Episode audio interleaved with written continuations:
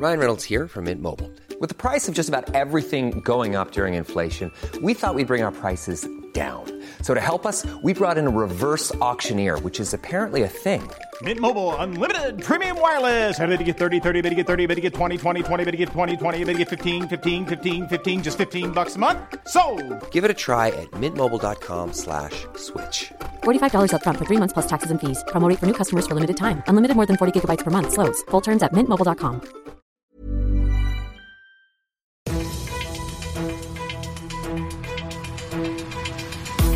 fünf Charivari, das München Briefing, Münchens erster Nachrichtenpodcast. Mit Alexander Eisenreich und diesen Themen. Die Stadt München plant Impfstraßen für Kinder und die MVG ist hochzufrieden mit den ersten 3G-Kontrollen in U-Bahn, Bus und Tram. Herzlich willkommen zu einer neuen Ausgabe. Dieser Nachrichtenpodcast informiert dich täglich zum Feierabend in fünf Minuten über alles, was du aus München wissen musst. Das München Briefing gibt es jederzeit als Podcast und jetzt um 17 und um 18 Uhr im Radio. Auf diese Nachricht haben vermutlich viele Eltern unter euch gewartet. Die Europäische Arzneimittelagentur EMA hat heute grünes Licht für die Zulassung des Corona-Impfstoffs von BioNTech für Kinder ab fünf Jahren gegeben. Auch in München soll der Impfstoff so schnell wie möglich eingesetzt werden, spätestens ab dem 20. Dezember, wenn möglich aber auch schon früher. Der Stadtrat hat dazu heute beschlossen, dass die Kinder zwischen fünf und elf Jahren in speziellen Impfstraßen in Riem und auch im Gasteig geimpft werden sollen.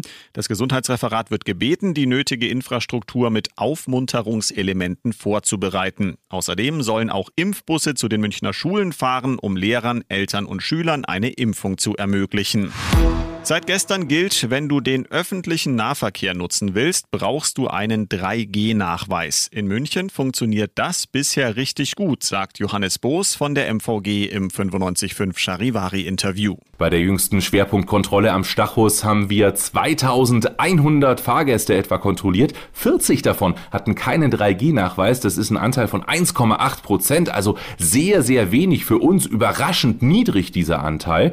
Die Kontrollen insgesamt entspannt. Die Fahrgäste haben Verständnis und wer keinen 3G-Nachweis hat, der bekommt ein Knöllchen von der Polizei.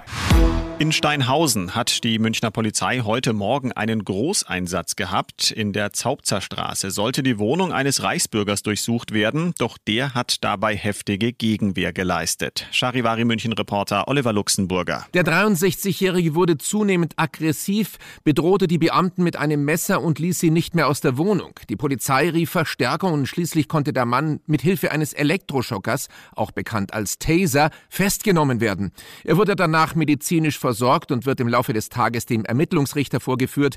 Gegen ihn wird nun zusätzlich auch wegen Freiheitsberaubung und Widerstand gegen Vollstreckungsbeamte ermittelt. Du bist mittendrin im München Briefing, Münchens ersten Nachrichtenpodcast. Nach den München Meldungen jetzt noch der Blick auf die wichtigsten Themen aus Deutschland und der Welt. Die Gesundheitsminister von Bund und Ländern haben bei ihrer Videoschalte entschieden, dass planbare Operationen vorerst verschoben werden sollen. Damit sollen Intensivbetten für Corona-Patienten freigehalten werden. Charivari-Reporter Benedikt Meise. Der Plan hinter dieser Maßnahme, das Gesundheitssystem entlasten. Denn die Lage sei ernst, betonten die Gesundheitsminister. Die dramatische Corona-Entwicklung könnte sich in den kommenden Wochen durch ganz Deutschland ziehen. Deshalb auch von da die klare Forderung nach raschen Maßnahmen. Die Corona-Zahlen müssten gesenkt werden. Kanzlerin Merkel hatte kurzfristig den Ampelparteien noch schärfere Maßnahmen oder sogar einen Lockdown angeboten, der bereits ab heute hätte gelten sollen, doch SPD, Grüne und FDP lehnten den Vorschlag ab. Noch Kanzlerin Merkel hat sich heute mit dem polnischen Regierungschef in Berlin getroffen. Gemeinsam haben sie über die Lage der Migranten an der belarussisch-polnischen Grenze beraten. Aus Berlin Charivari-Reporterin Zoe Tasovali. Merkel hat Polen volle Solidarität zugesichert. Wenn es keine Fortschritte in dieser Krise gibt, muss man über weitere Sanktionen gegen den belarussischen Machthaber Lukaschenko nachdenken. Der Dialog steht aber nach wie vor an erster Stelle, machte Merkel klar.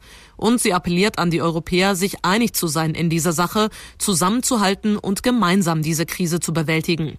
Seit Wochen versuchen tausende Migranten von Belarus über die EU-Außengrenze unter anderem nach Polen zu gelangen.